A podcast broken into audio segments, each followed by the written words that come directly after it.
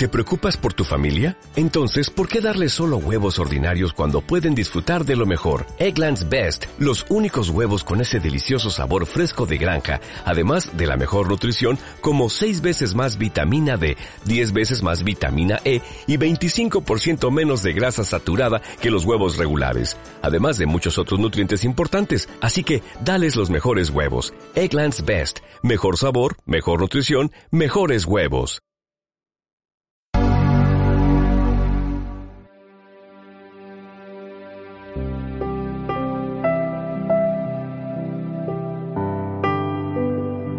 Bienvenidos al podcast de iOSmac.es.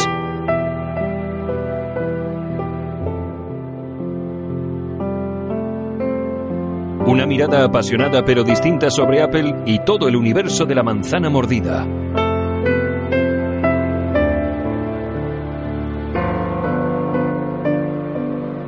Comenzamos.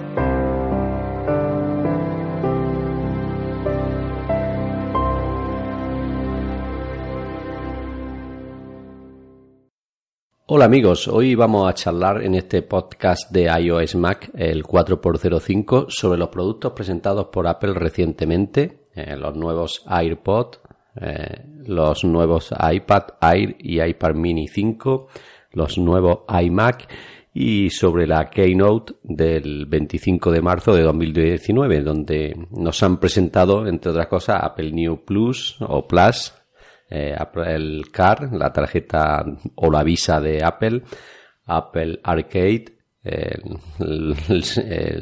digamos la plataforma de juegos de Apple, Apple TV Channel, donde se van a englobar una serie de canales de, de televisión dentro de la aplicación de Apple y también Apple TV Plus, ¿no? Eh, lo que es el futuro servicio de streaming de Apple. Hola Martín, ¿qué tal? ¿Qué tal, Antonio? Bueno, pues aquí hacía ya tiempo que no nos juntamos para hablar de, de, Apple. Ya tocaba, sobre todo por esto de la Keynote, ¿no? Efectivamente. Hola Mauricio, ¿qué tal? ¿Qué tal, Antonio? Pues igual que Martín, ya añoraba otro podcast más con ustedes y pues ahora con una Keynote muy diferente y muy eh, radical en muchos términos, pues ya lo iremos desmenuzando poco a poco. Bueno, fuera de micro ha comentado Martín que son totalmente diferentes a lo que nos tenía Steve yo acostumbrados, ¿no, Martín? Sí, yo lo que noté bastante poca fluidez eh, respecto a las personas que estuvieron presentando los distintos productos y este me llamó mucho la atención esto, ¿no es cierto? Parecía que estaba poco practicado, se, se trababa mucho y eh, es extraño ver una cosa así en, en una empresa que, cuida hasta el mínimo detalle como Apple. Claro, sobre todo porque estamos hablando quizá la empresa tecnológica más conocida del mundo, ¿no? y más enviada por muchos de, sus competidores, ¿no? Sí, aparte de todo, este tipo de presentaciones son lo que son, no solo de Apple, sino de Microsoft de, o de todas las empresas tecnológicas, porque las inventó de alguna manera Apple. Apple fue la que comenzó con este tipo de presentación. Entonces es extraño ver tan poca fluidez en una presentación cuando son los creadores. Claro, no está Steve Jobs. Eh, y eso se siente y cada vez se siente más. Se echa de menos, sí, sí. Sí, sí, sí. Bueno, Mauricio, no sé si tú tienes esta impresión, creo que también, ¿no? Que aquí está tratando Tim Cook o Tim Apple, Apple de, de dar un relevo generacional a los nuevos empleados. Bueno, digo nuevos porque para mí son nuevos, ¿no? No, no quiero decir con esto que lleven poco tiempo en la compañía, puesto que no lo sé, ¿no? Eh, digo nuevos de cara, ¿no? Y a los más veteranos, pues los aparta un poco. Bueno, sí. Estuvieron en primera fila, ¿no? Eso es lo que vimos muchos.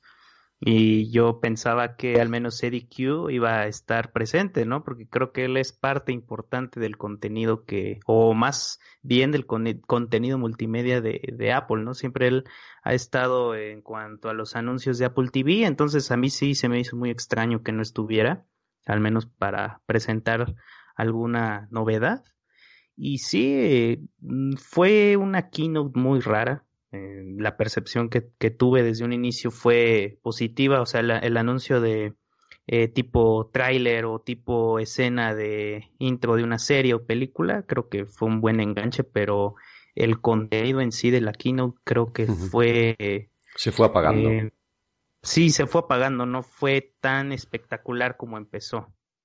Y como bien también comentábamos que muchos contenidos que vimos hoy, pues no los vamos a poder disfrutar eh, eh, solamente pocos van a poder tener como esos privilegios para disfrutar de las novedades, de lo que acaban de presentar el día de hoy.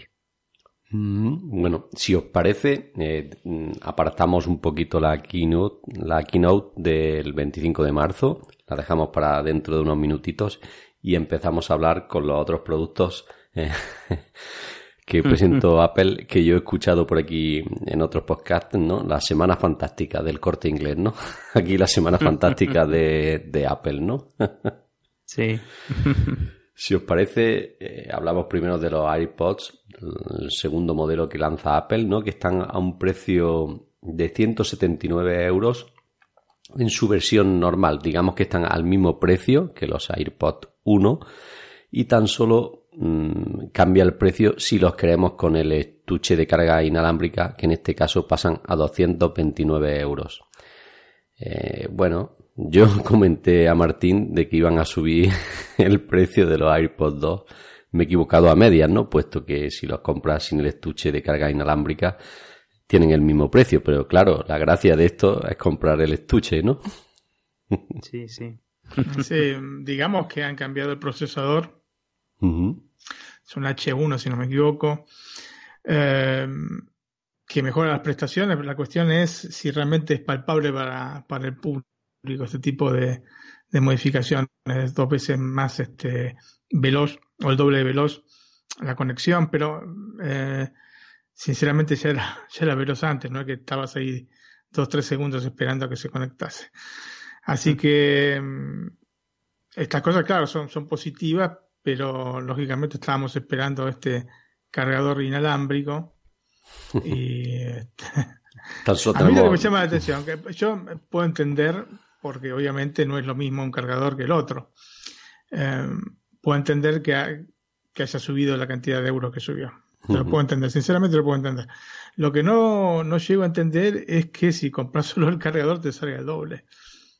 Eso es difícil de, de comprender porque claro vos tenés los eh, AirPods a 179, no, no, los AirPods eh, de, esta generación, segunda generación, a 179 euros con la con el cargador normal o 229, como dijiste, con el cargador inalámbrico. Pero el cargador inalámbrico solo te lo venden a 90 euros. Entonces, yo digo, 89 para ser más exacto. Para eso, bueno, pues yo digo, no, este, no es comprensible. No es que, no es que ¿por qué te, te, lo venden este a este cantidad de, euros más, ¿no? Este 40 euros más casi. Bueno, quizás sea por la luz eh, LED verde ese que le han puesto en la caja, ¿no? Eh, por no, no, me, entiendo, pero si te sale 50 euros más broma, ¿eh? todo junto.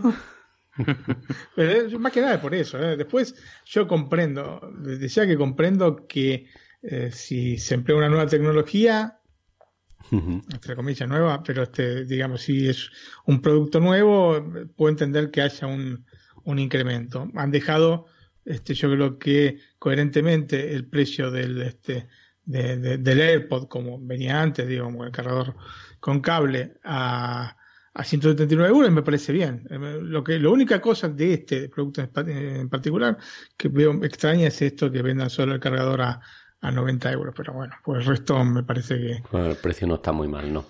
No. Bueno, yo evidentemente ya podían haber dejado el mismo, ¿no? Porque tampoco creo que haya mucha diferencia. 90 euros seguro que no hay de diferencia ni 50 entre un cargador y otro. Em, pero bueno. Lo interesante es que el cargador, el cargador este nuevo, funciona con los AirPods eh, de primera generación. Sí. Pero bueno, Hubiera estado interesante, como dices, si hubiese costado 40 o 50 bueno, euros. Pero claro, a 90, a 90 ya no es tan interesante. Por lo menos para nosotros, ¿no? Bueno, Martín, como bien decía, el chip A1 es el que han incorporado nuestros nuevos AirPods en el segundo ¿Es modelo. A1 o H1? H1, perdón. H1. perdón, perdón, H1. Es el responsable de una conexión y la inalámbrica más estable y más rápida, como ya he dicho, de un- hasta 1,5 veces más, ¿no?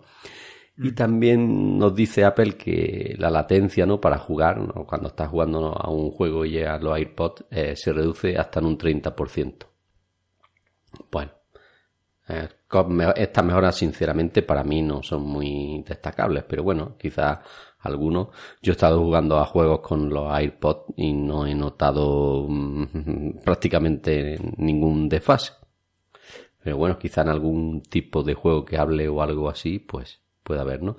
Lo que sí es más interesante es que aumentan, eh, digamos, la autonomía del estuche de carga, que llega hasta las 24 horas, manteniendo las 5 horas aproximadas de autonomía de los AirPods con cada recarga y con solo 15 minutos tenemos 3 horas de autonomía. En este sentido sí, sí está bien, ¿no? Que con, te quedas sin batería, los pones 15 minutitos y otras 3 horas escuchas música, ¿no? Sí, yo creo que claramente em, la actualización es buena. Para el que tenga un AirPod, unos AirPods de la primera generación, yo creo que no es necesario, sinceramente, por estas modificaciones o por estos, Ni digamos, por, el este Oye, upgrade. ni por el Oye Siri tampoco. No, yo creo que No, no no, merece. tampoco, no, no merece. Pero sí, para el que tenía pensado comprar, se encuentra con un dispositivo que ha sufrido unas mejoras, no te digo sustanciales, pero realmente interesantes, por el mismo precio que eh, lo que podía comprar el año pasado. Así que me parece bien. Digo, en este sentido, va en el, digamos, en el camino correcto, no aumentar por aumentar. ¿no es cierto? Mauricio, para cerrar los AirPods, para meterlo en Pues la es caja. tan raro, es tan raro que eh, no sabía que había la opción de comprar el estuche. Acá en México no existe esa opción, solamente se pueden comprar con estuche de carga inalámbrica o, o normal. Y la diferencia es de 900 pesos mexicanos. Eh, el aumento, pues estaría bien para la gente que no, que no tiene AirPods, nunca los ha probado. En mi caso, pues yo tengo unos de primera generación y creo que el cambio no se justifica tampoco. Son novedades mínimas, eh, más técnicas quizá que, que puedan... No, no, no es, no es el cambio que al menos yo esperaba de los AirPods 2. Eh, mucho se habló de, de cuándo iban a salir. Creo que ya salieron muy desfasados de tiempo. Entonces creo que pues ahí está para la gente que todavía no los ha probado y tiene esa, esas ganas de, de querer probarlos.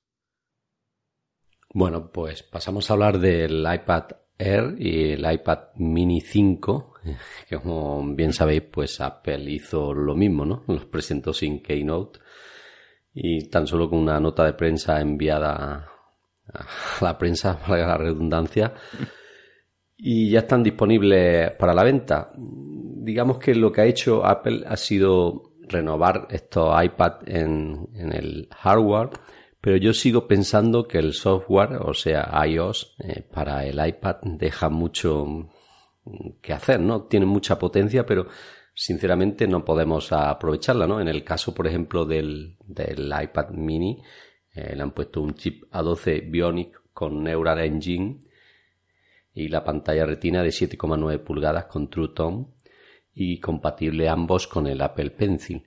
Sin duda una mejora que hacía falta, mm, no sé si para el iPad mini, tampoco entiendo este cambio de nomenclatura del iPad Air. No sé si vosotros opináis que igual que yo. Pues yo siento que el iPad mini es el ganador acá porque ya era un dispositivo que no, bueno, que ya estaba prácticamente destinado al olvido, que estaba creo que a nada de quedarse de discontinuado. Entonces creo que el ganador es el iPad mini 5 y también los usuarios que tal vez tienen alguno en casa todavía y que se esperaban alguna renovación. Del cambio de, de nombre a Air, pues creo que es más de lo mismo, porque ya existía, luego cambió el iPad a secas, eh, creo que sí lo siguen vendiendo todavía, ahora son cuatro iPads. Eh, creo que ese, ese viene sobrando, deberían de quitarlo y dejar solamente el mini, el Air y el Pro, para que sea algo adecuado, ¿no? Porque es mínima la diferencia de precio. Ya hablando un poco sobre ese término, eh, creo que la, la, la forma en que Apple lo hizo de ponerle prácticamente las últimas eh, tecnologías, hablando de pantalla Tutón, Apple Pencil, la compatibilidad, el chip A12 Bionic. Creo que eso es muy bueno para la gente que pues tiene ganas de un iPad potente, pero que tampoco tenga que gastarse mucho dinero como en el Pro, que ya cambiarían mucho las cosas. Eh, de hecho, escribí ahí un artículo hablando de, de la opinión que, que, tenía. Creo que lo más rescatable es que Apple pudo pues, rescatar de alguna forma el iPad mini. Creo que es un buen dispositivo para la gente que lo, lo pueda aprovechar. De igual manera, el, el Air 3 ahora eh, sí es un buen producto, pero creo que Apple tendría que eh, reacomodar un poco la, la parte de diversificar mejor sus productos, no tener uno encima de otro que le estorbe. Sí. Eh, la gente supuestamente eh, lo reconoce, pero yo sé que hay mucha gente que tal vez duda eh, qué tanta diferencia hay uno de otro, entonces es ahí cuando las compras eh, vienen como a, a dudarse, ¿no? La, la, gente no está al 100% convencida de lo que va a comprar porque ve tantos iPads y no sabe cuál, cuál escoger. Uh -huh. Efectivamente, hay, digamos, ha embarrado un poco la cancha Apple cuando ha salido con toda esta cantidad de productos muy similares entre ellos eh, con precios también que rondan este, siempre las mismas cifras. Eh, sinceramente, no creo que el común de la gente comprenda la diferencia entre un producto y otro.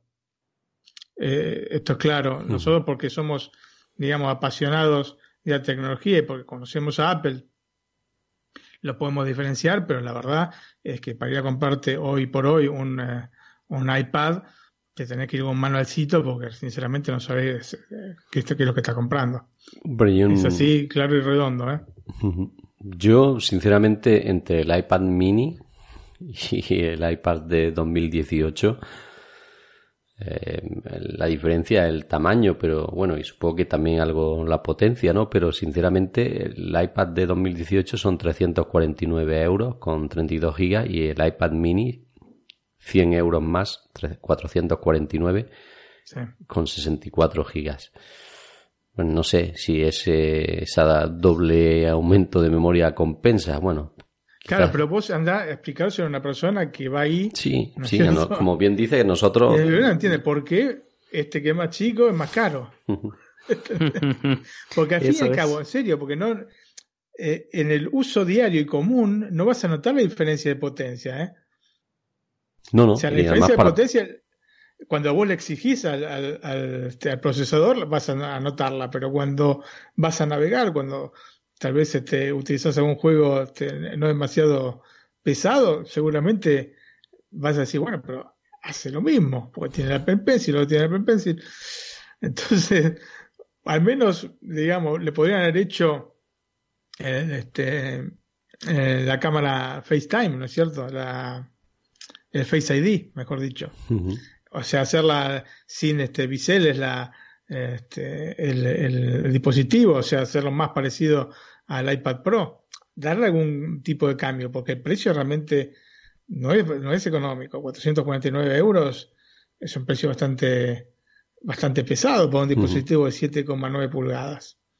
Aparte, teniendo en consideración que ya los iPhones se están acercando mucho con respecto al, sí, al, la, tamaño. al, tamaño. de la pantalla, ¿no es cierto? Uh -huh. Entonces, sí. está bien que la proporción de la pantalla es distinta, porque el, la proporción de la pantalla de, del iPhone es 18,5, me parece, este, novenos, y en este caso son cuatro tercios, entonces eh, tenés más este, pantalla a disposición, ¿no es cierto? Uh -huh. O sea, no, no, es tanto por el tema de las pulgadas. Pero lo cierto es que igualmente tenés un iPhone que cada vez se acerca más, porque son pantallas más grandes, y un iPad que se queda con un diseño realmente que ya parece obsoleto. Vos, si te pones a ver el, el, el dispositivo en las fotos, es el mismo dispositivo que este, teníamos cuando salió el iPad mini hace cuánto.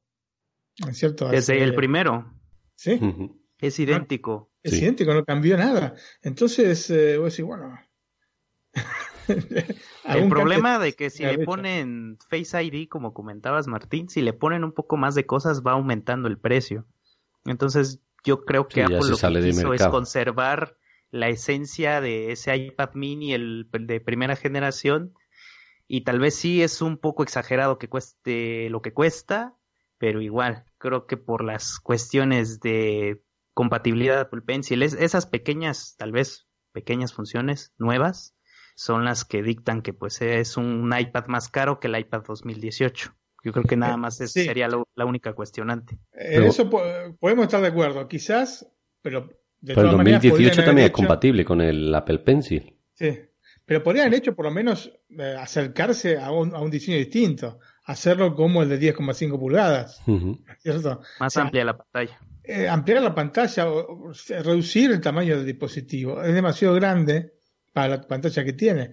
Si vos te fijas la cantidad de espacio que tiene arriba y abajo por esta, digamos, em, costumbre que tiene Apple de hacerlos eh, simétricos. simétricos, exactamente. No sé, igual a mí me parece un dispositivo bastante caro, ¿no? Para lo que ofrece.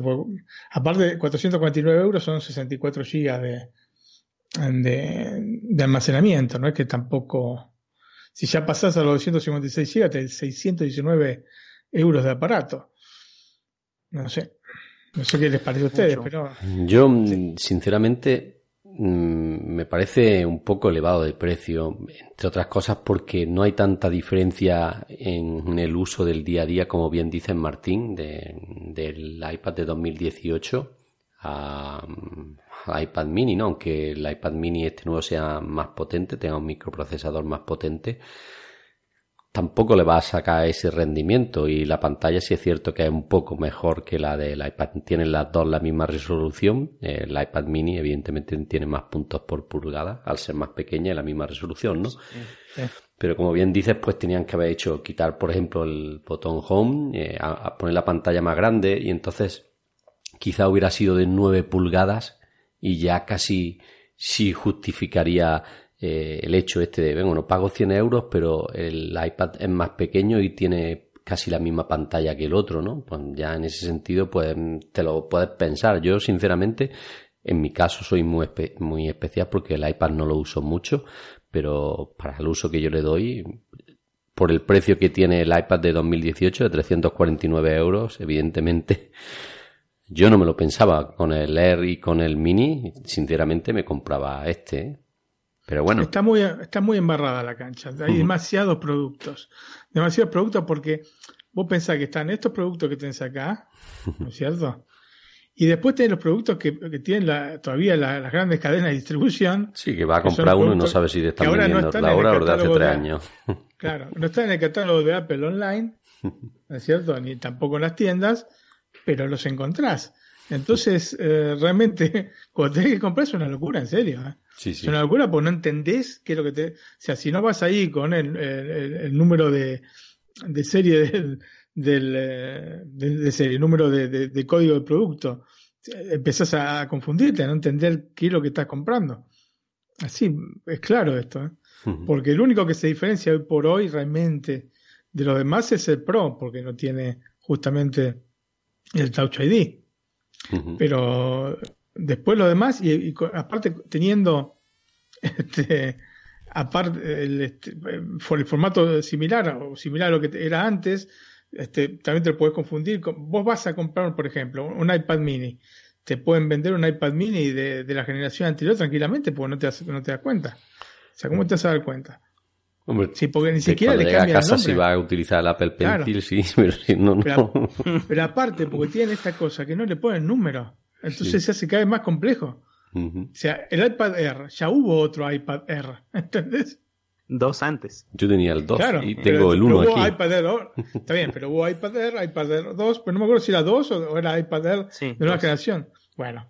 Yo tenía los dos, ¿eh? Y aquí en la casa tengo un iPad Air, pero no el nuevo, sino el de hace ya 4 o 5 años. Sí. Bueno, por eso, entonces si no le ponen números, ¿cómo hace? Pero si se le pone el número al iPhone, ¿por qué no le van a poner el iPad? Se empieza a entender nada. Porque iPad mini 5 no existe, es iPad mini, punto. Listo, ya se acabó. Oficialmente sí es cierto. Vas al negocio, digo, quiero un iPad mini. acá tiene el iPad mini. Ah, caramba, está un poco más barato inclusive que en el sitio de Apple. Muy bien, perfecto. Te vas a llegar a tu casa y es un iPad mini de, una generación anterior. Es complejo. te dice, te vendo el, el iPad mini por 449 con con el Apple Pencil, ¿no? Y luego a tu casa. 440. Eh, toma, lo y te regalo el Apple Pencil, pero no funciona. pero yo te lo regalé.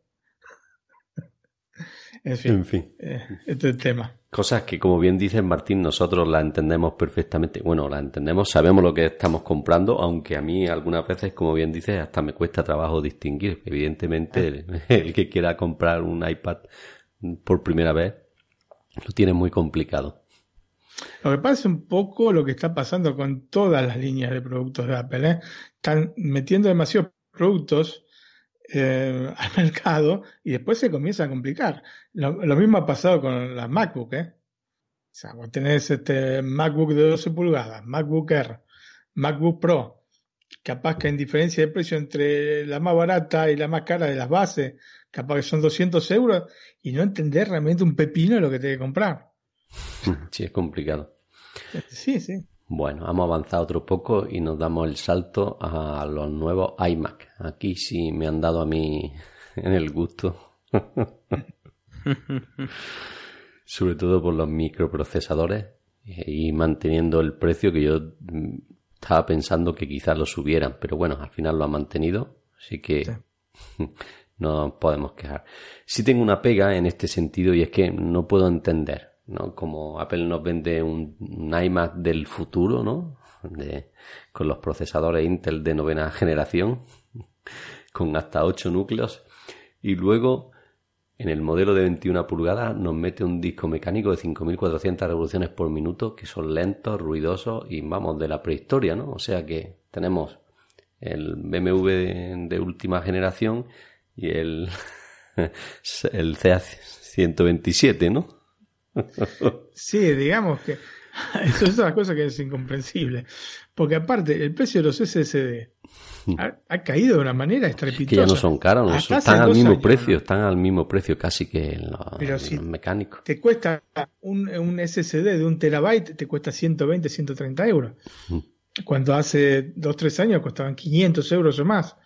Entonces, ¿qué es lo que pasa? ¿Qué pasa con estos discos de 5400 revoluciones? Dios, porque aparte de lo que te digo, es eh, mala publicidad para Apple. Es mala publicidad para Apple eso, ¿eh? Porque vos te sentás eh, adelante de una computadora. Yo me acuerdo, yo muchas veces te lo dije esto. Yo me acuerdo, venían los clientes, se sentaban este, al lado mío y se, se quedaban así, este, atónitos con este, la Mac. Hoy por hoy, vos decís, bueno, empieza ¿viste, a girar el, esa ruleta multicolor, o decir, Dios mío, no sé dónde meterte. Pero ¿qué pasa? Este, está un poco lenta la máquina. Te dicen, no sabes, no sabes qué decir, sinceramente. Y esto pasa por estos discos. Eh, tiene un Fusion Drive la que tengo yo en el trabajo, pero de todas maneras, yo, vos sabés cómo es el tema de la Fusion Drive. Tiene sobre todo lo de un terabyte, lo de dos terabytes ya es otra cosa, y los de tres. Claro. Este era de un, de un tera, este, y tenía un disco este, flash de 12 gigas. Te entran justo los, los Sistema operativo, ¿no? Sistema operativo de programas, no todos quizás. Pues aparte es una cosa que no puedes determinar vos, lo determina este, a mi Mac. Qué sé yo. Bueno. No entiendo. Igualmente me pareció muy, eh, muy potable la renovación que han hecho de los procesadores.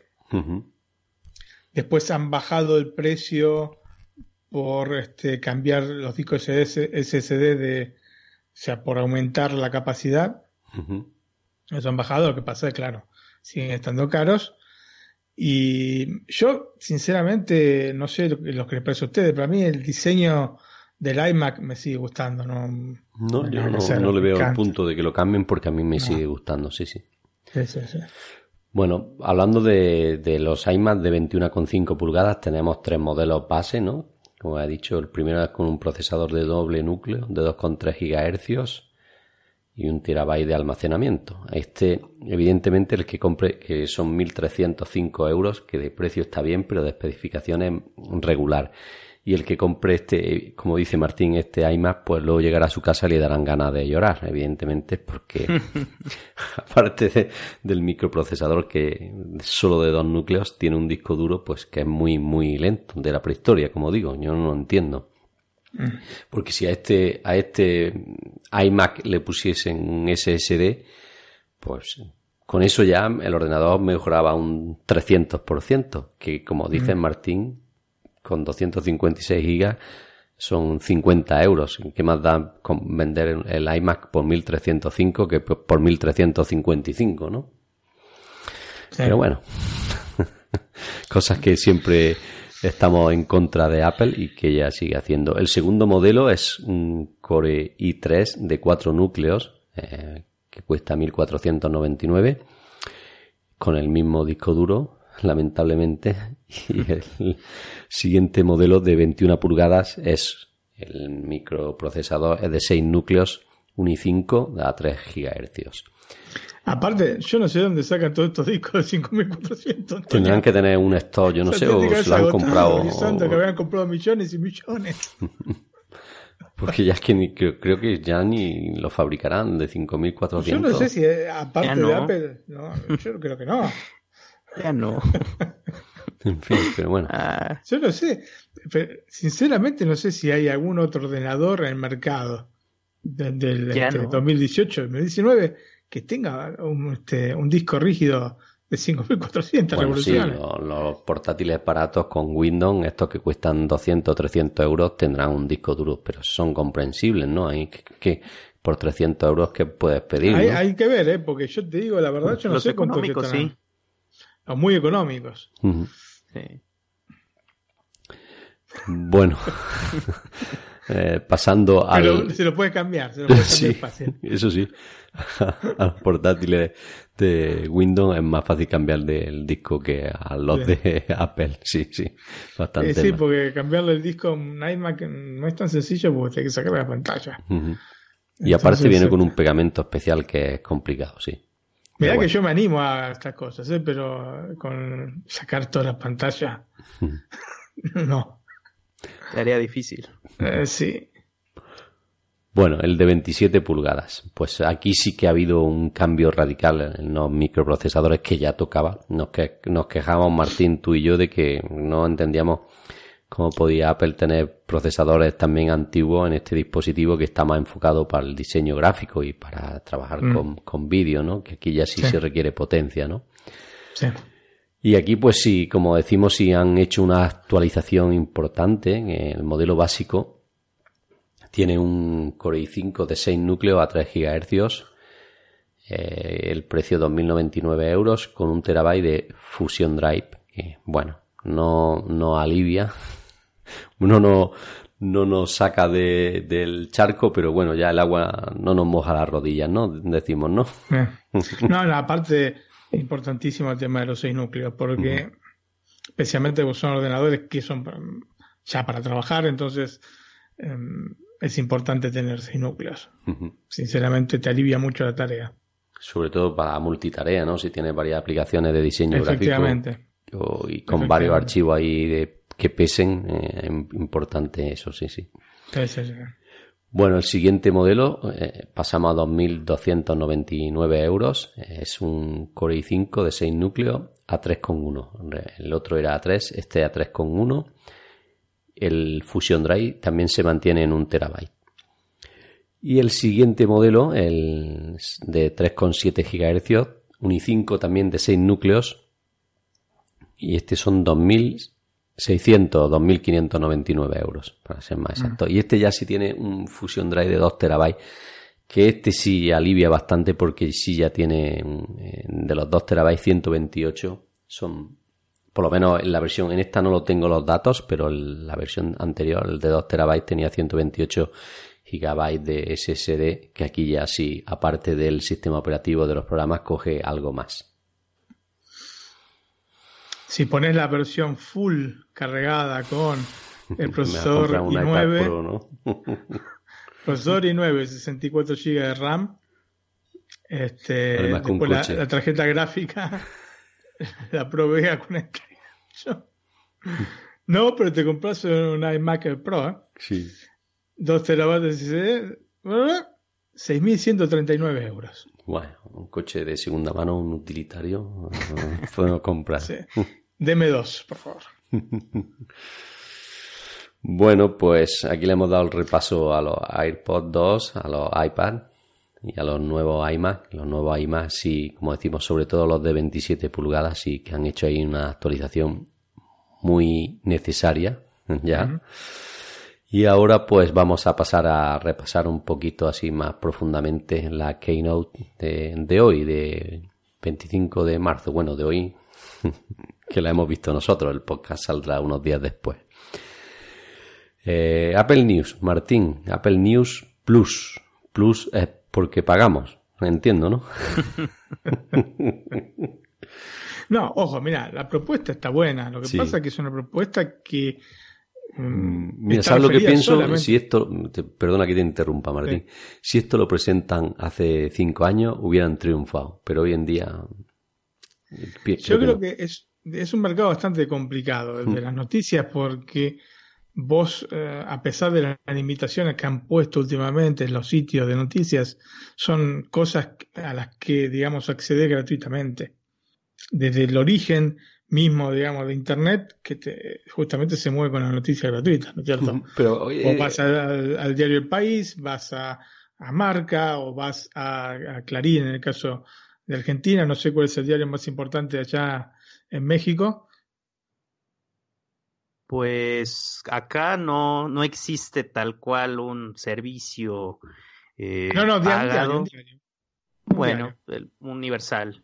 El universal es el, más conocido. Va, entonces vas a uno a otro, ¿no es cierto?, de manera gratuita. Acá tenemos el Corriere, en Italia. ¿De la Sera? Entonces, está, el Corriere de la Sera, sí. Mm. Por más que, bueno, no es un gran diario, sinceramente, pero bueno. Eh, la cuestión es que, eh, pudiendo acceder a una cantidad de contenidos gratuitos, em, queda supeditado esto al lector habitual del diario que no ha dejado de leerlo, pero que generalmente eh, tiene una cierta edad y le gusta el diario este, en papel, ¿no es cierto? Entonces es un servicio que, más allá de que está destinado específicamente a los Estados Unidos y bueno, a Canadá, es un, no sé si va a tener demasiado éxito, a pesar de que es interesante la propuesta, porque son 10 dólares por mes, ¿no es cierto? Sobre un, este, un total... De 300, más de 300 revistas, ha dicho la presentación. Claro, son 8 mil dólares por cada suscripción de todas las revistas que puedan incluir. Efectivamente, porque, bueno, obviamente no son solamente estos diarios importantes que está mencionando, ¿no? El Wall Street Journal, el Los Angeles Times, aunque obviamente no, no pudieron enganchar al, New York Times, ¿no? Que es el diario más importante del mundo desde ya. pero más allá de esto, no, no sé, sinceramente, em, mm, si va a tener mucho éxito. Mira, yo sinceramente pongo un ejemplo. Si aquí en España te dijeran, te vamos a dar todo el marca, el as, el país, el mundo deportivo, el sport, eh, todas las revistas, ¿no? De, esto que hay en edición en, en, español aquí en España. Por 10 euros, mira, a lo mejor yo me lo planteaba, ¿eh? Bajo no por, eso mismo que tú has dicho, porque es un precio asequible. El problema es que, aparte de eso, como bien dices, aquí tampoco va a llegar en la vida, porque es que no se van a meter los periódicos en esto. ¿Qué le va a dar Apple? Venga, os metéis aquí, que vaya a ganar mucho dinero. Sí, sí, sí, vamos a gastar mucho, pero ¿qué me va a dar de los 9 euros? ¿Dos céntimos? en fin. Bueno, no sé si están así que tampoco les da, ¿eh? Generalmente Apple se prende un porcentaje bastante pequeño, lo mismo con las aplicaciones. Sí, pero si, hay 300 revistas, entre, entre 9.90. Igualmente, yo creo que nunca va a llegar, porque si nunca llegó el Apple News, este, primera generación, digamos, porque no han tenido el interés de colocarlo en otros países, porque esto es claro y, redondo, porque al fin y al cabo, pongámosle, lo hablábamos antes de comenzar a, a grabar el podcast, pongámosle en América Latina se puede complicar la cosa porque hay muchos países, pero acá en Europa que hablan español está España, que hablan italiano está Italia, ¿no es cierto? Más allá de algún otro país, este, que es Suiza, hablan también este, cierta parte italiano, pero digamos, eh, o francés también, en Francia. Mm. Eh, tenés, podés ir directamente al país específico, ¿no es cierto? Más allá del Reino Unido, que obviamente no vamos a contarlo porque es en inglés, o sea que seguramente llegó.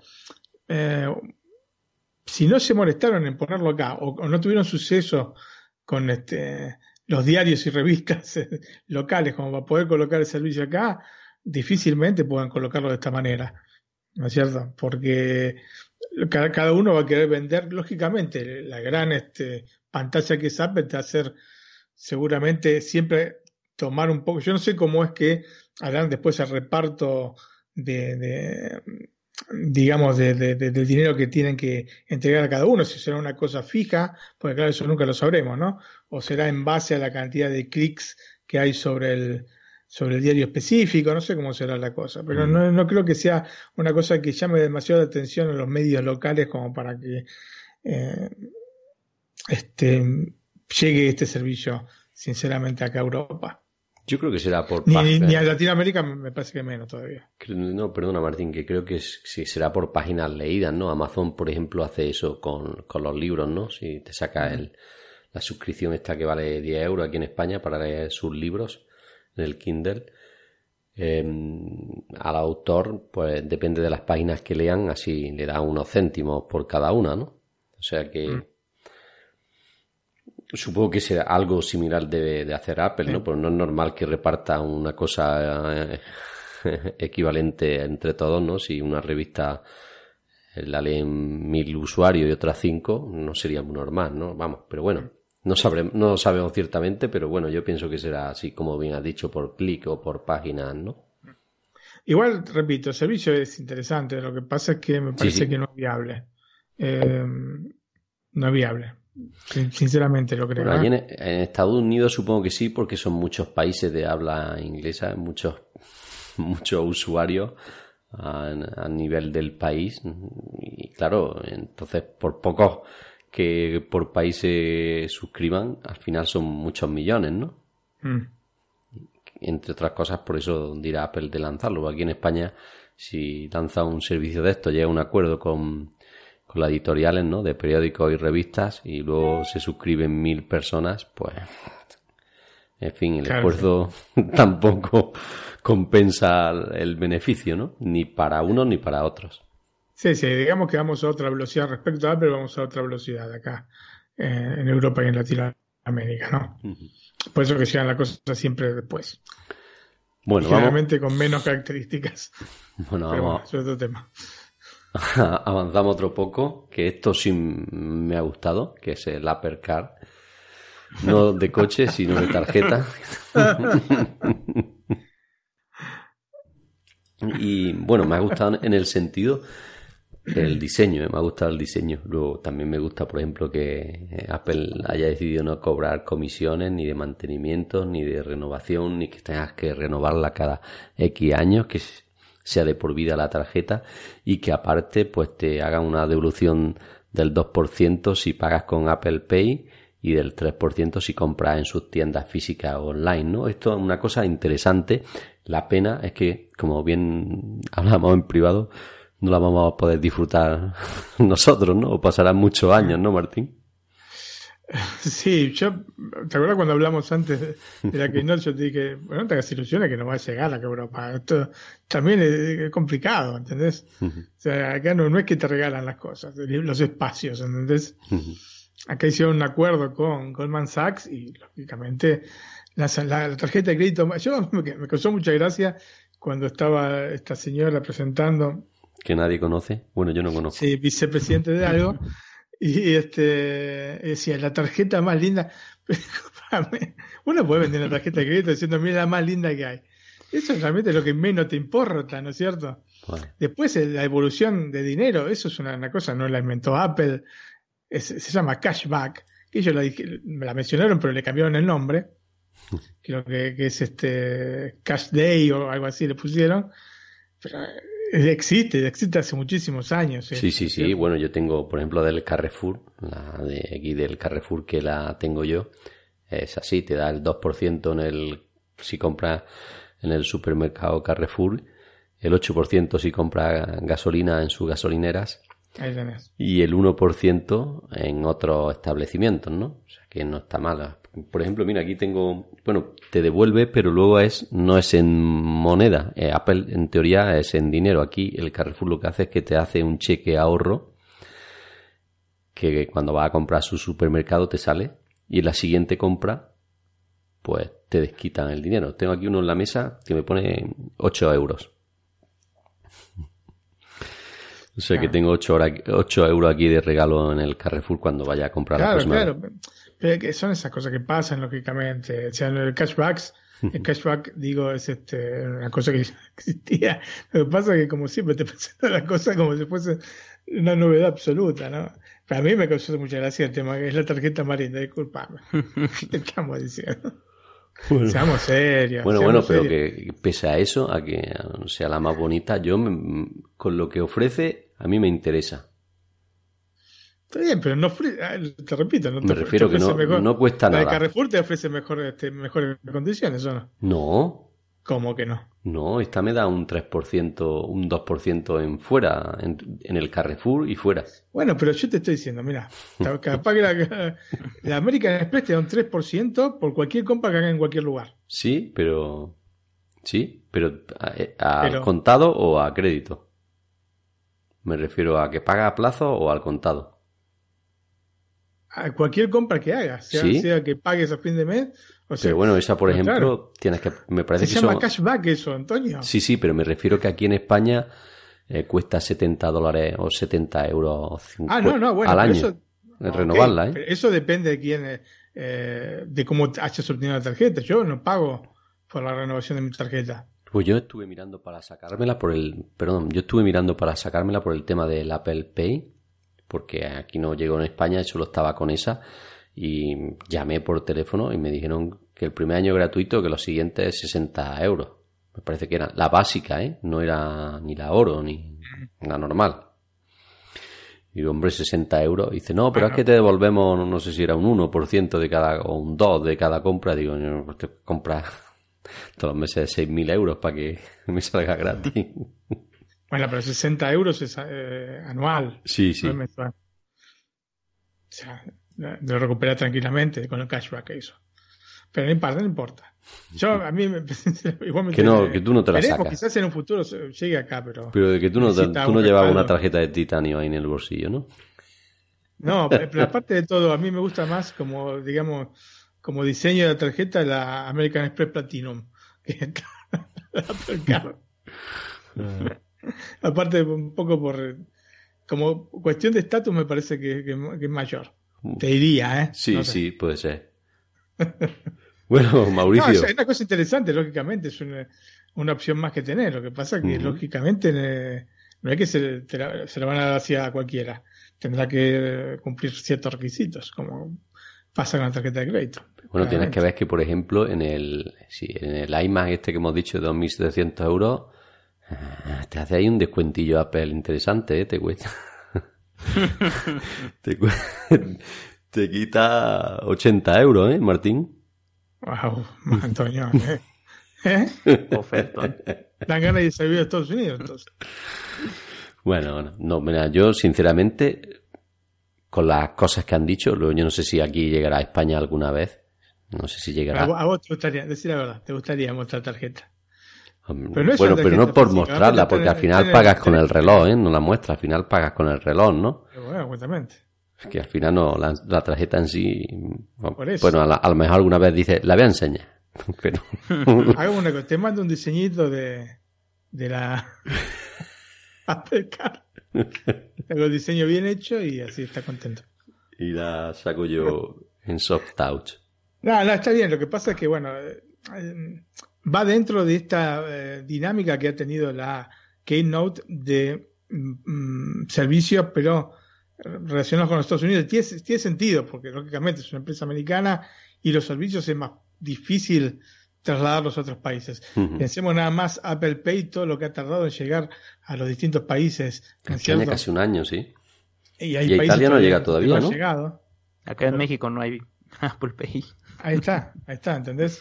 ¿En Italia ha llegado ya o no, Martín? Sí, sí. Pero hace poco fue, ¿no? No, no, no.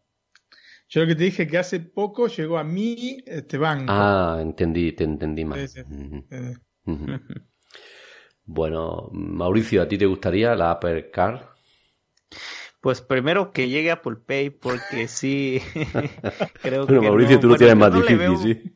no le veo mucho sentido a la tarjeta de crédito de Apple. Igual y es una opción más, pero como decía Martín, llevarla a otros países, por citar el ejemplo de España, pues va a tardar mucho en llegar.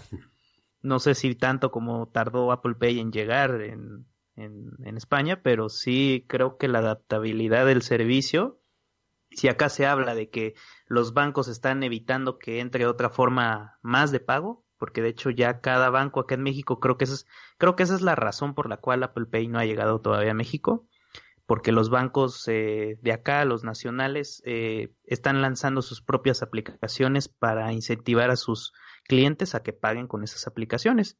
Entonces creo que... Pues, Pero allí en México hay bancos españoles. Yo recuerdo cuando estuve de viaje de... Sí, el BBVA. está el BBVA, ¿no? Que aquí tiene Apple Pay, que es mi banco, allí estaba.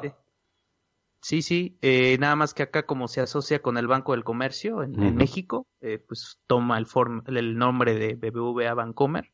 Y de hecho, de hecho ellos fueron los primeros en lanzar su aplicación de pagos móviles eh, BBVA Wallet se llama, de hecho. Sí, aquí en la, se llama igual en España, sí. Es, esta parte de los pagos móviles, pues los han potenciado mucho los bancos nacionales, entonces creo que esa es la razón principal de que Apple Pay no, no esté en México y con lo de la tarjeta de crédito, pues lo veo imposible que, que llegue. Sí, antes una cosa, ¿no? Primero hacemos los cimientos y luego el tejado, ¿no? Al revés. Bueno, Martín y Mauricio, Apple Arcade. Bueno, esto sí me gusta. Y a Martín seguro que también, ¿no? Y a ti también, ¿no? Y este, lo bueno es que lo vamos a tener pronto. Sí, un poco, yo no, no, no quiero ser, tirar mala onda acá, ¿no? Pero un poco quedó opacado porque hace un par de días Google salió con este Le Google Stadia, que es realmente una cosa impresionante. Los pisó, los pisó. se, ve que lo escuchó por debajo de la mesa y dijo, antes la vamos a sacar nosotros. Es que lo de Apple es interesante, hubiese sido más interesante si hubiésemos conocido el precio. Es cierto, pero obviamente no es revolucionario como lo otro. Lo otro va a cambiar la manera, si realmente se aplica como, como lo han mostrado en la presentación. Es cierto que puede jugar a 4K 60 frames por segundo y puedes hacerlo este, en un televisor 4K, puedes seguir en tu teléfono, puedes seguir en la tableta, puedes seguir en tu ordenador. Es una cosa alucinante. Entonces cambia el modelo de, de, videojuego, ¿no? Perdona, Martín, que digo que aquí también tan solo tienes que tener una Apple TV. ¿eh? Que bueno, que hay otro requerimiento, pero sí. Sí, sí bueno, pero no hecho ninguna mención a la calidad de. Eso sí, en 4K no, no estoy seguro yo de que Me dijeron que iba a ser ni, que 4K, no dijeron nada respecto de eso. O sea, aparecían juegos, por los gráficos que se vieron, no parecían los juegos que mostró eh, Assassin's Creed, mostró este, el último Assassin's Creed, mostraron en, Google, y el Doom. Y Apple no, no hicieron referencia a esto. Entonces, esto es importante, ¿no es cierto? La, la, calidad. Aparte hablaron de, de, Mac, hablaron de iPad y iPhone, no hablaron de televisiones. O sea que también está limitado al, al tamaño de la pantalla en ese sentido.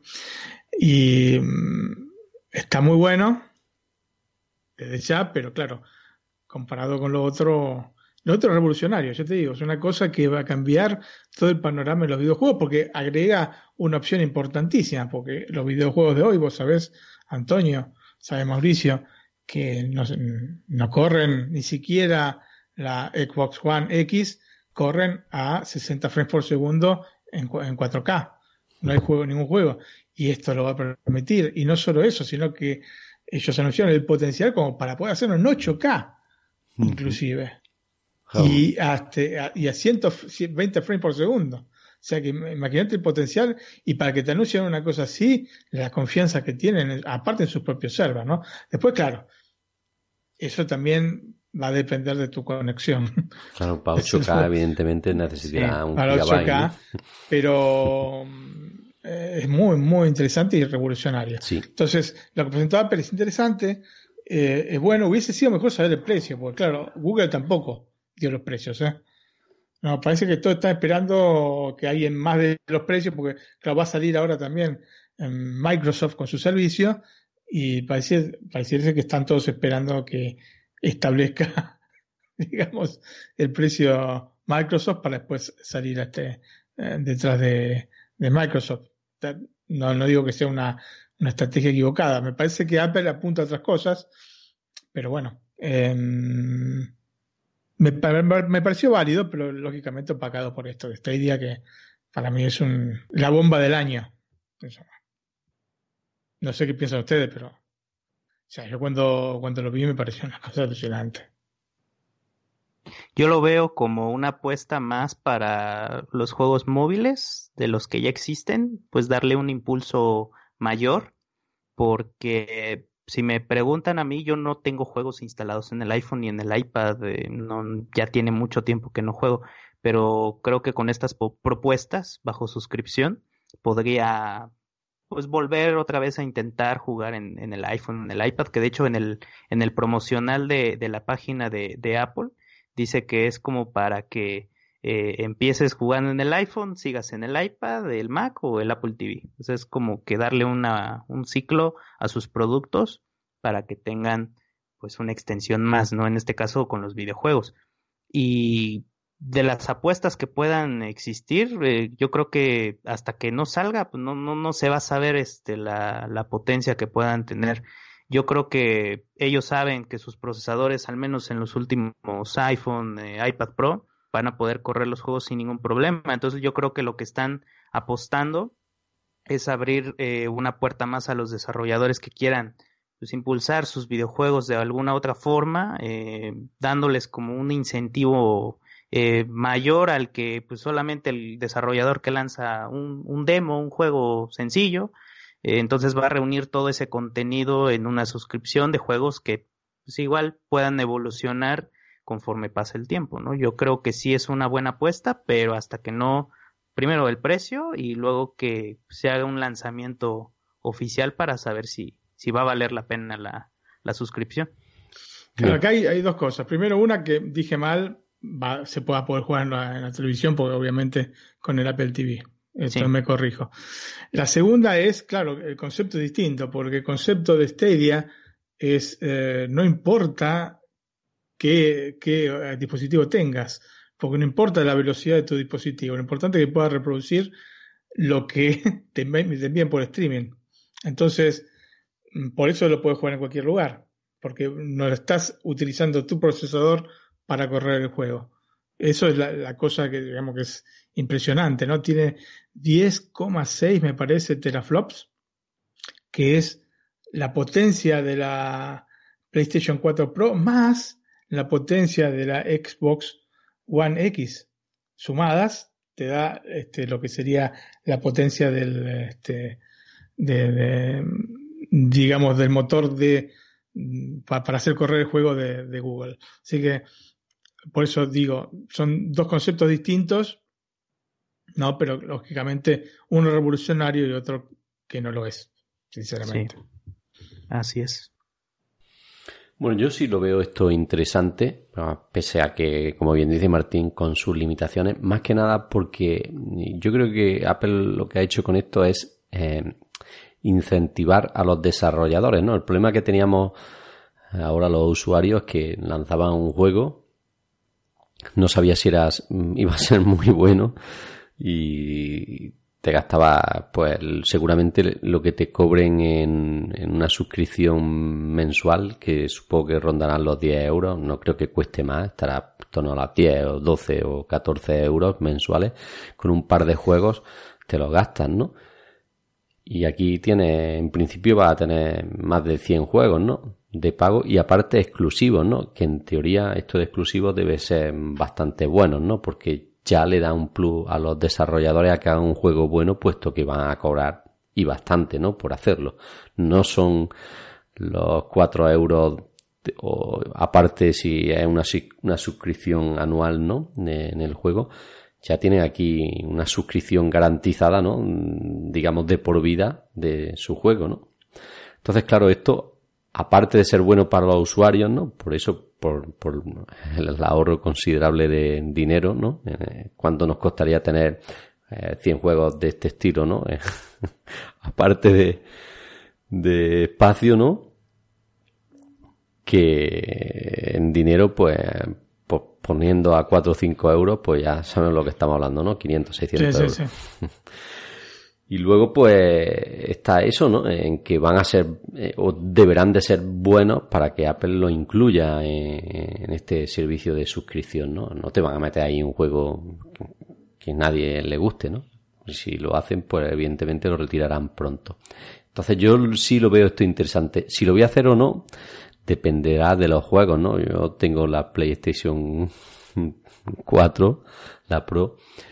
Evidentemente una videoconsola para jugar es mucho más cómodo y más intuitivo que un teléfono móvil, pero si ya te permiten jugar en el Apple TV o en el Mac, ya es otra cosa, ¿no? Pues dices, venga, estoy jugando Mm, estoy viendo la partida, me voy al más con el teclado a jugar y con el mouse, ¿no? Pues aquí ya sí, sí es otra cosa, ¿no? Y aparte, si la calidad de imagen está a la altura de un iMac de 5K, pues qué más vamos a pedir, ¿no? Luego ya tendremos que ver, ¿no? Cómo será los bueno, Que yo no, sinceramente no creo que sea así, ¿eh? Yo no creo que sean juegos que corran a, 5K. Son juegos que tienen que correr para todos los dispositivos, porque si puedes pasar de uno a otro, tiene que ser digamos, el límite tiene que ser el límite del dispositivo que menos potencia tenga. Sí, pero vamos, la resolución, por ejemplo, de, de cualquier bueno, del iPhone X, por ejemplo, ya es una buena resolución, ¿no? Claro. Yo te puedo asegurar que no podés jugar a juegos de, eh, en 4K en, la iMac. No, pero con que sean de 1080p no está mal, ¿eh? Mm. Pues ya con 1080p hay juegos. todo depende, todo depende de cuánto cueste. Se habla del otro de, 15 dólares por mes con 500 juegos, como un catálogo inicial de 500 juegos. Así que tiene que ser, va a tener que ser muy buena la propuesta que tengan. ¿eh? Bueno, yo te digo que si son día 12 Y después hay que ver realmente si Apple, Apple también se abre a, a, esto de, de, Google Stadia. O sea, no sea cosa que limiten este, el acceso a una aplicación que tengan y no pueda jugar en dispositivos Apple, que para nosotros sería terrible. Sí, claro. Esperemos que no sea así. La variedad está al gusto, como dicen, ¿no, Martín? Pero como sabemos que todas estas empresas son bastante mezquinas y Apple lógicamente juega también en este tipo de liga y limita sus cosas. Aunque es, hay que ponerse la mano en el corazón y decir, realmente son los que menos límites pone en este sentido. ¿eh? Los demás ponen mucho más que, lo que hace Apple. O sea, vos podés ver tranquilamente Frame Video en el iPhone. ¿No es cierto? Pero bueno, eh, veremos. Eh, veremos cuáles son los juegos. Yo te repito, para mí no, no es que van a ser. Van a ser buenos juegos para dispositivos móviles. No juegos a nivel, como te digo, Doom o a nivel este Assassin's Creed. Bueno, ese es un nivel creo yo que, es complicado más que nada por el espacio que ocupan ya, ¿no? claro, no, aparte porque tiene que correr, como te digo, tiene que correr en cada uno de los dispositivos que, que, que, te, mencionaron. O sea, a menos que, después hagan, bueno, este juego nada más se puede este, utilizar en el Mac o este juego nada más se puede utilizar en el iPhone 10S o lo que sea, ¿entendés? Pues no creo, ese no es el espíritu. Pero, ojo, tampoco es el espíritu, no es el mismo espíritu tampoco de este estadio. Yo lo que digo es que lo pagó, pero no, es la cosa es distinta porque eso, para mí son públicos distintos. El público de este Apple Arcade para mí es un, público de jugador ocasional. Sí, puede ser. Y no es de un, de un hard gamer, digamos, ¿no? Que sí sería el de Google Stadia. Así que sí, son cosas distintas. Lo que pasa es que, claro, lo otro te llena los ojos. Es, eso es claro. ¿Cómo no va a ser claro eso? Te, da aparte todos los datos técnicos que Este, acá no, no se dieron porque obviamente iban a quedar reducidos en comparación. Primero que nunca los dan, pero igualmente hubiesen quedado bastante deslucidos en comparación a lo que ofrecía Google. ¿No es cierto? Sí, bueno, cuando no suelen... Pues si vos querés hacerlo o no querés hacerlo, ya es un tema de cada uno, pero no digo tampoco que yo no lo vaya a hacer. Pues yo no sé, depende del precio, ¿no? Si si es económico, ¿no? Bueno, sí, habrá que ver. Yo no creo que valga menos de 10 euros, porque me parece el mínimo indispensable. bueno. son 10 o 12 euros y se puede compartir en familia, como todas las cosas de Apple, no está mal, ¿eh? Hay que decirlo, eso que está bien. Pese a que, pese a, estas limitaciones que estamos hablando, 100 juegos exclusivos bastante buenos a ese precio, bueno, para que le guste jugar. Y en mi caso, como dice Mauricio, yo ahora mismo no juego. No por nada, sino porque los juegos son caros. Casi todos son por suscripción. Aparte tienes que pagar X al mes o al año. Y aparte, cuando te pones a jugar, Antonio, te pones a jugar con la PlayStation 4 Pro. Y aparte tengo la PlayStation. Bueno, si el Apple TV tuviese potencia y un mando en condiciones, pues no, me importaría, ¿no? Pues que, Ahí estamos llegando al punto. Ya, ya, ya. Son otro tipo de juegos estos. Estos son juegos eh, casual games, ¿no es cierto? Para pasar el tiempo de ir en el metro y, como bien dices, ¿no? Y en el autobús, ¿no? Pues esperas para, entrar al trabajo, ¿no? No sé, cosas así. Bueno. Sus juegos a la Switch, a Nintendo Switch. Avanzamos un poco, que nos quedan dos puntos, si no, no acabamos. El Apple TV Channels, eh, bueno, esta es una apuesta de Apple, no digamos una aplicación para englobar eh, en todas las suscripciones de, del streaming de vídeo, ¿no? Mm. Menos la de Netflix que no se ha sumado, si está HBO, Hulu y digamos los grandes servicios de Estados Unidos de pago, ¿no? Eh, yo aquí me hubiera gustado pues que hubieran hecho un descuento, ¿no? Y hubieran metido como, como hicieron con lo de las revistas, ¿no? Entonces, claro, aquí ya no estaríamos diciendo lo mismo, ¿no? Y otra cosa buena, pues que aparte de esto ya no va a hacer falta un Apple TV, ¿no? Ni un dispositivo iOS. Podemos con una simple Smart TV LG, Sony o Samsung eh, se podrá instalar esta propia aplicación de Apple. Que lo que hace eh, es, digamos, eh, meter todos los servicios de pago de, vídeo, de streaming de vídeo en una misma aplicación, ¿no? O sea que tienes todo, no tienes que estar, por ejemplo, ahora en el Apple TV, que es mi caso, ahora esto en el HBO, ahora esto en Amazon Prime Video, ahora me voy a Netflix, ¿no? Bueno, y es un poquito más lioso que si te salen todas las series en una misma pantalla. Bueno, no lo veo mal. Eh, lo que sí veo mal es que no nos hagan una oferta, ¿no? En el precio. ¿No, Martín? Eh, bueno, sí. Mm, efectivamente, si hubiese habido alguna oferta con un precio realmente conveniente, lógicamente estábamos hablando de Estados Unidos, pero este, la idea es buena.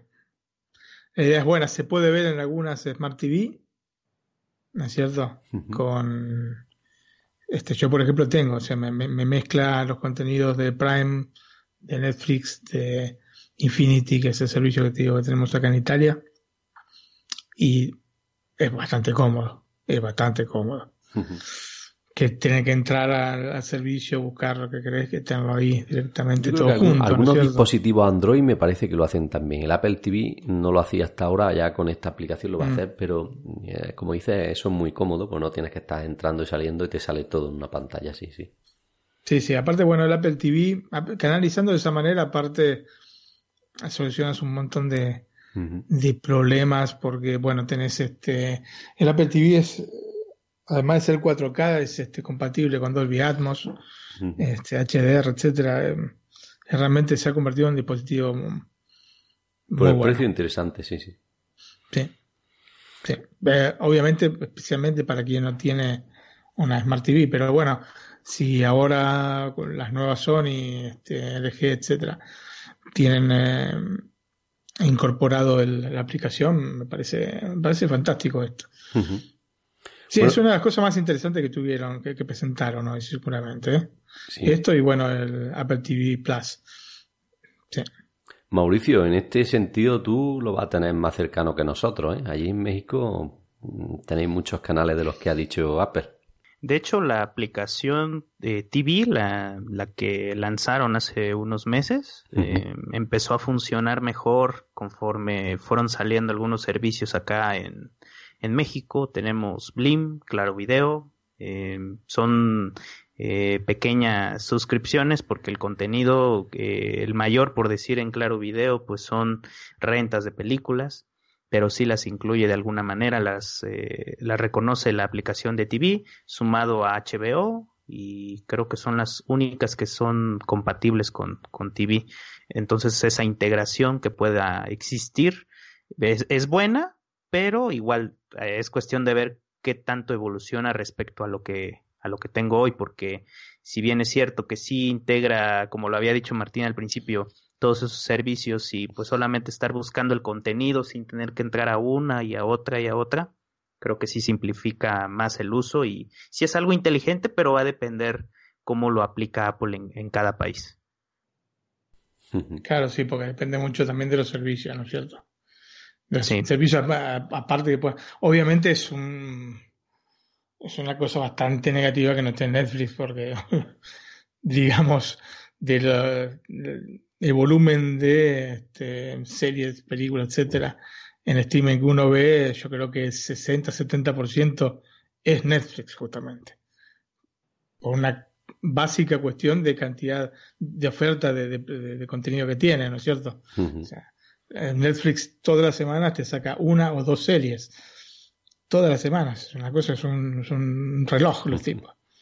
Entonces, es Difícil de igualar, eso sí. Es complicado, es complicado, sí, mm. porque justamente eh, Hastings, que es lo que se llama el, el CEO de, Netflix, dijo que no, de ninguna manera iban a poner en las manos de Apple este, este la, suscripción de Netflix porque em, ellos querían directamente venderle a los clientes. O sea, eh, que nada más se pudieran ver sus contenidos en su plataforma, o sea, no ponerla en, la de Apple. Así que yo creo que viniendo del SEO es una cosa bastante radical y no creo que vayan a cambiar. Este. De hecho, bueno, ya sabes que hace un tiempo eliminaron la posibilidad de suscribirse a partir de, de, eh, de, la, aplicación, de la aplicación, ¿no es cierto? Netflix. Sí, sí. Así que es una lástima porque si hubiese tenido Netflix hubiese sido realmente una aplicación killer. Pero bueno, esperemos, bueno, como bien he dicho, no vamos a esperar nada porque va a ser casi imposible. y después está la que está por llegar, que es este Disney Plus, ¿no? Bueno, y también Apple TV Plus, ¿no? Sí. Ahora no estuvieron muy. No estuvieron muy finos con eso, ¿eh? Bueno, no sé, que es que como a todo le han puesto Plus, pues dices, pues Plus, ya está. bueno, pero habiendo salido que ya, ha anunciado este, Disney que va a tener Disney Plus, eh, podrían haber puesto otra cosa, no sé. bueno, ya está. Aprovechamos y pasamos a hablar del Apple TV Plus, ¿no? Que será el futuro servicio bajo suscripción, ¿no? Con catálogo propio de Apple, ¿no? Para hacer frente o para competir, ¿no? O para intentar ofrecer otras cosas que hace Netflix HBO, Hulu y demás plataformas, ¿no? Bueno, no, no sé hasta qué punto realmente puede hacer Apple la competencia en este sentido, por mucho que quiera. ¿eh? Aquí me viene a la cabeza, por ejemplo, Apple Map. Sí. no, bueno, Apple Maps eh, en un principio se sabemos, pero después este, son muy, muy fiables los, los mapas no han tenido grandes problemas. El único problema es el tema que alguna vez te comenté, que van un poquito por detrás. o sea, cuando ya sí, pasaste justo cuando llega la rotonda, ¿no? Para... Sí, cuando pasaste el cruce tenía que doblar, ahí te, recién estás llegando. Ese es el único problema. Y, entonces es por eso que uso Google Maps. Pero si no, como fiabilidad de, recorridos, este, para mí este, está al top. Bueno, pues no sé si Mauricio quiere comentar algo sobre este servicio de futuro de suscripción de streaming de vídeo de Apple. Pues sí, como lo comentaba al principio, bueno, eh, cuando se estaba presentando ahí en el, grupo de redacción estuve comentando que pues sí puede ser una idea agradable, pero eh, dependiendo qué tanto contenido pueda ofrecer Apple originalmente. Ya eh, tuvo una experiencia, no sé si vieron el Planet of the Apps y Carpool Karaoke de Apple ah, Music. Sí, sí, Tomaron Una, una parte, bueno, Planet of the Apps es completamente original. Eh, podría mejorar en ciertos aspectos, pero ahora ya eh, lo que vimos en, en videos promocionales ya es distinto a lo que, bueno, yo la verdad sí me sorprendí mucho por la calidad que, que tenía eh, que mostrar Apple, ¿no? Entonces, directores, actrices, actores que estuvieron hoy, que mostraron pues esa perspectiva y lo que va a hacer Apple con estas series y creo que también películas, sí es algo grande, pero creo que el tiempo es el que le va a dar y la aceptación de los usuarios. Eh, creo que es lo que va a condicionar este servicio para ver si va a ser un acierto o un fracaso y ver si también puede cautivar a gente que, por decir nosotros que somos asiduos de la marca de la manzana, pues estamos interesados pero ¿qué va a pasar con los usuarios que no, no coinciden con Apple por los productos? O, porque ya estamos hablando de, de, servicios, ya no, ya no son productos, ya no depende de eso. Entonces sí va a ser interesante ver cómo va a integrar eh, este servicio Apple a todo el mundo. Bueno, yo eso lo veo fácil. Yo creo que harán una aplicación como han hecho con Apple Music, ¿no? Que está disponible en Android y nada, pues si, si quieren realmente que tenga otro tipo de usuario, ¿no? Si se quieren limitar a los que tengan un Apple TV, pues será un, grupo más reducido, ¿no? O bueno, un dispositivo con iOS o macOS. Pero claro, el tema es, eh, yo aquí es que lo he dicho lo de Apple Maps porque pese a que haga buenas series, el problema es que puede hacer 5 series o 10 series por año, pues son que te la ven no sé, en 60 días y lo otros que haces ver Netflix, ¿no? Y HBO, ¿no? Eh, sí, obviamente. Todo el contenido que ha generado Netflix lo ha generado en años. Tampoco se le puede exigir a Apple que te salga con 40, 50 series en un año cuando este, está empezando ahora. Las propuestas, eh, los artistas este, que ha llevado a, la presentación. Son todos de lo mejor, sí. cierto. Imprime Steven Spielberg, te hacen pensar que realmente el servicio va a contar con una calidad de, propuesta, por lo menos al, inicio, muy, muy interesante. Muy, muy interesante. Pero lo, para mí lo, han presentado, yo no entiendo por qué no pusieron los trailers, pusieron solo el trailer al final de... Se ve que todavía no está todo terminado de, de coser porque sinceramente me hubiese gustado ver, aparte de la presentación, aparte de ver a Spielberg, que obviamente esto, eso te suma puntos, ¿no? Y a los distintos actores, ¿no? Jennifer Aniston, etcétera, etcétera. J.J. Abrams también estuvo. Eh, aparte de ver algún trailer, ¿no es cierto? Especialmente de esta serie, porque obviamente la, la, serie de Oprah es otra cosa, pero estas series que realmente son series eh, tradicionales, hubiese sido interesante ver más de un tráiler, digamos. Sí, por lo menos Pero pinta, la verdad que pinta, pinta bien, pinta bien, sí. Pinta muy bien, pinta muy bien. Bueno, pero como bien dicen, nos vamos a encontrar con ese problema y es el contenido. Supongo que para engordarlo un poquito deberán de meter algunas películas mm, exclusivas no sé hasta qué punto de exclusivas me refiero modernas, eh, actuales, y series de alguna otra plataforma. No sé si llegará a algún acuerdo con alguna productora de vídeo que decida, no sé, alguna cadena de televisión, no lo sé, dependiendo del país y meter más contenido en este sentido, porque si no tampoco es complicado empezar así, por eso que hemos dicho, ¿no? Por, mm. tienes pocas cosas, pues competir con los que tienen mucho. Claro, lo que pasa es que no, no, aclararon nada eh, al respecto, ¿no es cierto? Mm. No aclararon cómo iba a ser. no aclararon si iban a tener contenido extra aparte de esto. Puede ser que tengas los, eh, digamos, HBO, Showtime, etcétera, ¿no? Estos abonos que podrás ir ingresando a, a la aplicación y aparte el contenido original de Apple. Puede ser esa una de las opciones. Si vos no tienes nada. Quizá hayan empezado así para, no, para que no se vea muy corto. Sí, claro, tener razón. Mm, eh, porque no sé cómo, sinceramente, pueden llegar a resolverlo. El tema de Netflix es un tema que pasó por años. Netflix tiene muchos años, ¿eh? Parece mentira, pero tiene. Este empezó con el DVD por carta, ¿no? Oh, sí, empezó en la época del DVD, sí, sí, sí. Sí, sí. Alquilaba el DVD y te lo enviaban en un sobrecito a tu casa y luego lo recogían, ¿no? Efectivamente, sí lo mandaba de vuelta. Sí, sí, sí. Empezó así. Yo me acuerdo cuando empezó Netflix. Bueno, os voy a hacer una última pregunta para finalizar y nos despedimos ya. Eh, de las cosas que hemos comentado hoy, ¿con qué os quedáis? Yo, sinceramente, con este Apple TV Plus y eh, todo el contenido original que tienen. Mostraron relativamente poco, pero lo poco que... Pinta bien. Sí, sí, que mencionaron pinta bien. Los artistas que llevaron realmente son de primerísimo nivel, no de primer, primerísimo nivel. O sea, te contar ahí con una serie producida por Steven Spielberg. Yo creo que estamos este, ya entienden lo de, Netflix, ¿no? Sí. Se entienden sí, algunas palabritas que he tenido Sí, él, ¿no? Contra Netflix. Sí, efectivamente.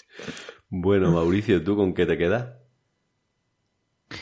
Pues hablando de la keynote, creo que ese intro va a quedar para la posteridad. Fue muy sorprendente lo que hicieron al principio para llamar la atención. Y coincido con Martín, creo que el Apple Plus eh, tiene mucho eh, que dar, pero sí, eh, sí queda la duda qué tanto va a avanzar Apple en el corto plazo, porque eh, como se comentaba anteriormente con Netflix, pues sí le costó, al menos acá en México creo que es el país que más le costó en cuestión de contenidos eh, tomar impulso para que más eh, usuarios se unieran. Y pues Apple yo creo que también en ese sentido le va a costar su trabajo, pero va a depender mucho del, del contenido que, que ofrezca y lo de Apple News Plus también, todo Plus eh, a mí me llamó mucho la atención lo de las revistas. Entonces, si puede llegar a acuerdos con diferentes editoriales en cada país, igual podría ser algo muy bueno, hablando solamente de revistas. En cuestión de noticias, ahí sí creo que ya no es algo tan novedoso. Eh, a mí me gustó mucho la presentación que hicieron, el demo de, de las revistas, eh, las animaciones que, que traen. Creo que eso puede funcionar, pero siempre y cuando se pueda adecuar a cada país. Al menos acá en México tampoco hay Apple News, entonces hay que ver cómo Apple le hace para adoptar todo esto que ha mostrado en tanto en España como en México. Bueno, yo me iba a quedar. iba a decir el Apple Car. Pero no, me voy a quedar con el Apple TV Plus. No me queda ninguna duda. Yo creo que lo que lo que no lo poquito que nos han enseñado del Apple TV Plus tiene muy buena pinta. O sea que si consiguen meterlo todo en una caja y que funcione, mm, apunta bien, apunta bien. Así que indudablemente que en esto creo que coincidimos. El Apple TV Plus puede ser que sea un gol, como dice Martín, un golazo de Apple, ¿no? Sí, sí. Yo creo que sí, o sea, está todo planteado como para que lo sea. Este, mm, o sea, vos sabés que esto se basa mucho en, la calidad de quien lo, lo lleva adelante. Y lo que ha mostrado es gente realmente muy capaz. Entonces, este, es como para esperar realmente cosas importantes de, de Apple. Todo dependerá aparte de lo, cuánto sigan, cuánto dinero sigan poniendo en esto, ¿no? Porque no creo que sea una cosa que enseguida es un mercado bastante difícil, un mercado que no conoce Apple y hay que poner dinero, ¿entendés? Bueno, pero dinero no le falta. No le falta, pero también son bastante tacaños con respecto al dinero. Así que habrá que ver si no tienen un resultado muy positivo en, el corto plazo si van a seguir apostando a esto. Yo espero que sí, porque si se continúa con este tipo de nivel que, que se vislumbra, es muy, muy interesante. Pues nada, hasta aquí Martín, hasta aquí Mauricio. Eh, os doy un abrazo, nos despedimos de, de nuestros oyentes y los emplazamos al próximo podcast que esperemos que sea un poquito más pronto. A ver si el próximo mes nos juntamos y hablamos de, de alguna novedad. claro que sí. un abrazo. Chao. Abrazo, hasta la próxima. Chao. Chao.